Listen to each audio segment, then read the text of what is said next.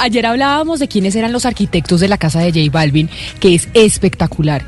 Y encontramos que era un estudio de Medellín, un estudio de diseño y arquitectura de Medellín. Y se acuerda, Valeria, que usted dijo, deberíamos entrevistarlos y deberíamos hablar con ellos, porque de verdad que están dentro de la, o mejor dicho, en el top de la arquitectura mundial.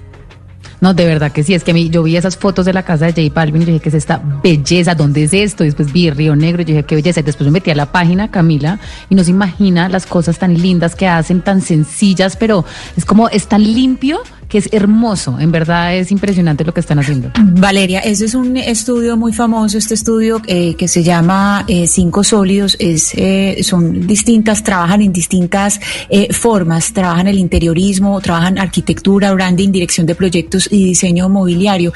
Uno se mete a la página y uno queda loco, porque no es solamente ver la belleza de la arquitectura, sino esa, esa definición que tienen del habitar. Es decir, a través del diseño invitan a una forma de habitar los lugares y eso me parece parece lo más precioso que puede tener, digamos, ese, ese concepto del habitar que puede encontrar un arquitecto es lo que más acerca a la arquitectura eh, a una obra de arte, porque pues, la arquitectura también es arte, es impresionante en trabajo de Cinco Sólidos. María José Fernández es socia y fundadora precisamente de Cinco Sólidos, este estudio de diseño de arquitectura que son los que están detrás de esa casa de J Balvin que le dio la vuelta al mundo después de la publicación de Architectural Digest. María José, bienvenida, gracias por estar con nosotros hoy aquí en Mañanas Blue. Hola, muchísimas gracias por invitarnos. ¿Hace cuánto están ustedes o hace cuánto fundaron Cinco Sólidos? Acabamos de cumplir en junio cinco años. Pero entonces para llevar cinco años les ha ido muy bien, ya eh, reconocidos a nivel internacional y todo. Hemos trabajado muy duro. Y empezaron como María José, es decir, ustedes empezaron y fundaron hace cinco años y empezaron básicamente con espacios eh, privados, con casas eh, de gente en Medellín o cómo iniciaron? Sí, exactamente así. Empezamos eh, mis dos y yo diseñándole el apartamento y la casa a los amigos. Así empezó el negocio y la voz se fue corriendo. Empezamos mucho con interiorismo residencial, ese era nuestro gran fuerte, pero el mercado nos fue pidiendo otras cosas y empezamos a evolucionar, la empresa se fue a crecer, llegó nuestra tercera socia, ahora somos 17 personas y ya Llevamos tres años de esos cinco haciendo arquitectura y tenemos muchos proyectos, no solo ya residenciales, sino también comerciales. Arquitecta, aquí no solamente estamos hablando del diseño, de, la parte creativa, sino de interpretar lo que quiere la persona que va a habitar la casa. Cuando uno mira la casa de J Balvin, uno dice, bueno, no solamente es una casa hermosa, sino que es una casa donde hay una especie de estudio de, la psicología de lo que quiere el personaje. ¿Cómo es esa aproximación que ustedes hacen con sus clientes para construir lo que ellos quieren, lo que ellos eh, gozarían habitando? Tienes toda la razón. Nosotros nos reímos mucho porque decimos que además de ser diseñadores somos psicólogos, porque se trata siempre es de la persona que va a habitar el espacio, de sus hábitos, eh, valga la redundancia, de la forma en la que lo vive, con quién lo vive, cuáles van a ser los usos, qué es lo que le gusta, a qué se dedica. O sea, cada casa, aparte del diseño arquitectónico y interior que tiene y su estética, lo más importante es la persona que la habita. Ingeniera, Hablemos ahora del tema que nos trae a colación Camila Zuluaga y por el cual la estamos entrevistando, la casa de J Balvin. Cuando uno ve las fotografías y ve el video del recorrido por el interior de la misma, uno se da cuenta que hay espacios que se nota que a J Balvin le gusta mucho. Dentro de esos está el vestier eh, en donde se encuentra una gran cantidad de zapatos, gran cantidad. Eh, le pregunto, ¿cuánto mide ese vestier? Ya te digo los metros cuadrados exactos, pero te puedo decir que es del mismo tamaño que la habitación completa. Recuerdo muy mucho que al principio cuando José nos, nos habla pues de sus necesidades y él me dice, necesito aproximadamente de 2.000 a 3.000 pares de zapatos y le dijimos, estás loco, o sea, José necesitas otra casa igualita para, para acumular todos esos zapatos porque eres gran coleccionista y súper fanático pues de sus sneakers. Finalmente pudimos eh, acomodar 850 pares y ya los otros los, los, los puso en otras de sus casas y sus propiedades. Ay, no. Qué personaje. Eh, ingeniera, yo quiero preguntarle, porque yo cuando veo estas fotos al final queda como una premisa y es, es que menos es más. Y en Colombia al final pues hemos estado acostumbrados de pronto o en el mundo a que el que tiene más tiene que mostrar más y así. Un poco mi compañero Gonzalo tuvimos una discusión hace como dos días porque decía, no, es que la casa de Maluma también le compite porque tiene ascensor. Y uno dice, no, es que no necesariamente tener más es mejor. Ustedes están como replanteando ese concepto. Cuéntenos un poco acerca de eso. Yo creo que era tiene mucho que ver con lo que estabas hablando al principio de lo que José quería y era ese, ese como ese templo o ese o esa casa para reencontrarse con lo básico, con la esencia, porque pues cuando eres una celebridad de esa de ese calibre, estás viajando por todo el mundo, estás lleno de excentricidades, lleno de excesos y ese lugar es donde él se quería reencontrar. Él, él pues es una persona que medita, que le gusta también disfrutar de lo simple y eso fue mucho lo que buscamos con el con la estética japonesa con la estética escandinava del interior eh, que si ven la casa en el interior está es como muy monolítica en los materiales que tiene. Y eso era lo que buscábamos también que fuera muy tranquila que que transmitiera esa paz y esa tranquilidad dentro de un entorno pues esa selva y de ese bosque tan bonito pero ahora yo le pregunto una cosa, mucha gente los está viendo y seguramente se cotizaron ustedes un montón después de la, de la portada de Architectural Digest y de mostrar cómo son el estudio de arquitectura que está detrás eh, de la casa de J Balvin. Esto afecta, y yo se lo pregunto con todo el respeto, ni más faltaba, ingeniera, los precios ahora del estudio, ahora si alguien los está escuchando en Medellín, en Cali, en Bogotá, que quieren que ustedes les diseñen la casa, porque ahora la casa se volvió más importante que nunca por cuenta del coronavirus, ¿ahora es más caro contratarlos? no tienen nada que ver con eso. O sea, ya todas las llamadas que recibimos es, pero yo no soy cantante. Y para que, pues, para el, ejemplo es que de todos los clientes que nosotros tenemos, tenemos dos o tres cantantes. O sea, antes esa es la, la excepción. Pero, pero realmente no. O sea, nosotros cotizamos por el trabajo porque es el mismo trabajo.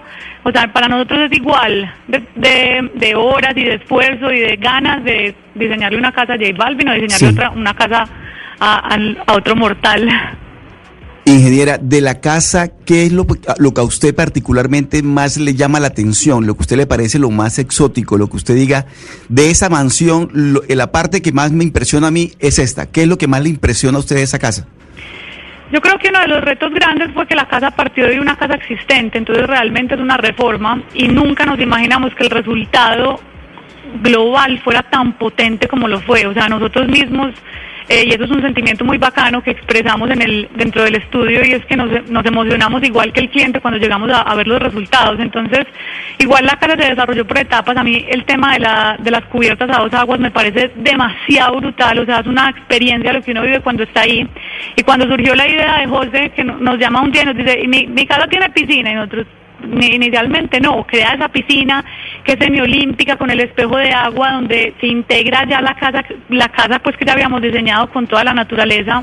O sea que puntualmente para responderte a tu pregunta, creo que lo que más me gusta es el resultado general, cómo se integró la casa con el lote, cómo se vive la casa desde el interior, desde el exterior, los diferentes parches que tiene la casa afuera, en el comedor exterior, en la, en la en el fuego, que tenemos también una sala con fuego afuera, creo que es ese, general. Hace unos, hace unos minutos usted nos estaba hablando de los, de los bosques y el lugar donde está ubicada la casa. Estas casas eh, grandes y tan bonitas que se están construyendo en los suburbios de la ciudad y en lugares tan verdes, pues tienen un impacto ecológico. ¿Cómo miden ustedes cuando hacen este tipo eh, de casas como la de J Balvin, que son en lugares, como usted mismo lo dijo, en bosques? Eh, ¿Cómo miden ese impacto ecológico para, digamos, afectar lo menos posible o, o, tratar de minimizar esa huella? Nosotros tenemos un, un unos retos grandísimos porque las leyes se han encargado de que de proteger esos bosques. Entonces, cada que tú te encuentras con un lote que ya está pues con licencia para construir, los retiros son importantísimos, o sea, cerca de la casa de José hay una quebrada, hay árboles nativos, pues nosotros nos encargamos de hacer la marcación de los árboles, de respetar esas, esa, los retiros del lote y sobre todo también de aprovecharlos, porque más que construir casas gigantes, como lo ves, esa no es una casa grande, esa es una casa aproximadamente de 530 metros, que no es una casa grande para lo que se está viendo pues en, en Medellín y en, y en, las, y en el oriente antioqueño. Eh, lo que queremos es aprovechar ese bosque, es disfrutarlo, es hacer unos senderos donde la gente, pues los propietarios puedan caminar y vivir esa experiencia de bosque, pero eso es igual de importante que la casa. Ingeniera, yo voy a ser pesetero y me va a disculpar usted. Eh, no le voy a preguntar cuánto cobra por su trabajo, pero más o menos cuánto puede valer una casa como la de J Balvin en pesos. Ay, pues pucha. En pesos. ¿Pre-COVID o post-COVID? Porque es que yo creo que los precios inmobiliarios cambiaron. Eh, yo creo que podemos hacer un cálculo por metro cuadrado de mm, entre 3 millones y medio y 4 millones en la construcción de la casa, porque la piscina es un proyecto totalmente diferente. O sea, 3, y, 3 millones y medio por metro cuadrado costó la construcción de la casa. Ese fue el presupuesto que ustedes utilizaron, 3 millones y medio. Pero normalmente, y yo aquí sí le hablo, cuando se habla de remodelaciones, si usted, si yo la voy a contratar, si yo los voy a contratar a ustedes en su, en su estudio, y no les voy a decir que me hagan la casa igual que la de J Balvin, ni más faltaba, pero quiero remodelar mi apartamento, ahí uno empieza a calcular el precio por metro cuadrado. Uno debería estar pensando en cuánto eh, por metro cuadrado meterle al apartamento para remodelarlo. Es una gran sorpresa para, para los clientes cuando, cuando compran un apartamento o una casa para ponerles una bomba atómica y remodelarlas porque se aproxima mucho al costo de, de hacer algo desde cero. Entonces eso es una sorpresa que se llevan. Eso depende de demasiadas cosas. O sea, esta es la pregunta que me hacen todos los clientes, pero depende de muchísimos factores de gallitos que le quieran meter, de los materiales, de la iluminación, de la domótica, o sea, es una ecuación con demasiados factores. Pero en este momento estamos viendo las casas que estamos construyendo en el gremio pues de Medellín, que es un valor aproximado de tres y medio el metro cuadrado cuando se construye una casa sola y cuando vamos a hablar de reforma de casa o apartamento, el valor, ahí no te estoy hablando de fees de diseño porque depende de cada firma pues, pero te estoy hablando de la construcción, puede ir alrededor de un millón ochocientos, dos millones la reforma. Un millón ochocientos, dos millones por metro cuadrado sin el costo del diseño del estudio. Eso son Y dos cosas completamente de la persona que distintas. te ejecute la obra. Ujú. Ya sabe Ana Cristina, si quiere remodelar su casa tiene que estar pensando por ahí porque esos son los precios de Medellín, que nos da cinco sólidos, Ana. ¿Usted No, había no, no, pensado yo, en- ya- no, yo ya estoy lista, yo ya estoy, li- o sea, ya estoy aquí marcando el teléfono, estoy lista, qué delicia. Pero- Además, uno entra, a- uno entra a esa página y queda loco, es que queda uno de- verdaderamente loco, es que es divino todo lo que hacen. Pero realmente el, el, los- el valor no está en... Pues lo, lo importante son las buenas ideas y el buen gusto. Yo creo que hay personas que con bajo presupuesto pueden lograr grandes diferencias. Ah, eso, eso sin lugar a dudas. El bajo presupuesto uno también puede hacer cosas muy bonitas, Valeria, que era lo que usted decía. Menos es más también muchas veces y estamos acostumbrados a que si tenemos el ascensor o si tenemos el... Alguna vez vi eh, un video de un empresario muy famoso en Colombia con un inodoro de oro, ¿no? Que también fue de Y oro. también, y también con un ascensor. Y con un ascensor. oro. Pero a mí lo del Sí, inodoro los de oro me sorprendió. Eso es no Eh, tener pero yo le gastársela. Yo le quería preguntar a la ingeniera qué es lo que pasa cuando ustedes de pronto contratan a un cliente y tiene muy mal gusto, porque usted hablaba de la importancia del buen gusto y quiere hacer unas cosas que ustedes realmente dicen, no, esto no funciona, ¿cómo hacemos? ¿Cómo manejan ustedes a un cliente así? Lo prim- eso es muy importante porque en, el, en los inicios del estudio nos pasó muchas veces y además nos llegaron unas celebridades que por la oportunidad de trabajar con ellos no hicimos el ejercicio de preguntarles qué era lo que les gustaba, qué era lo que, por qué nos estaban buscando a nosotros, porque esa es la pregunta fundamental, porque para cada gusto van, la gente va a encontrar un diseñador. Entonces, cuando identificamos desde el principio que no somos las personas, que no estamos alineados en la, en la estética, que es algo absolutamente personal, eh, somos súper claros, recomendamos amigos, cre- pues, amigos y colegas que creemos que pueden ser mejores, pero aprendimos a identificar ese filtro y a ser muy claros desde el principio con el cliente. ¿Y ustedes hacen desde casas grandísimas hasta apartamentos de 100 metros o no? ¿O también tienen esas eh, restricciones a la hora de decirle al cliente que no? Hacemos todo. Ay, bueno, pues qué maravilla, María José Fernández, qué orgullo. Además, saber que un estudio colombiano pues está en, eh, en los ojos del mundo de la arquitectura, porque evidentemente ya nos imaginamos que nos les- los están buscando no solo de Colombia, sino de afuera. Así es. Pues María José, Creo que se vienen grandes cosas con esta publicación. Estamos muy emocionados. sin duda alguna, es María José Fernández, socia y fundadora del estudio eh, de arquitectura Cinco Sólidos. María José, mil gracias y muchas felicitaciones. Gracias a ustedes. Feliz día.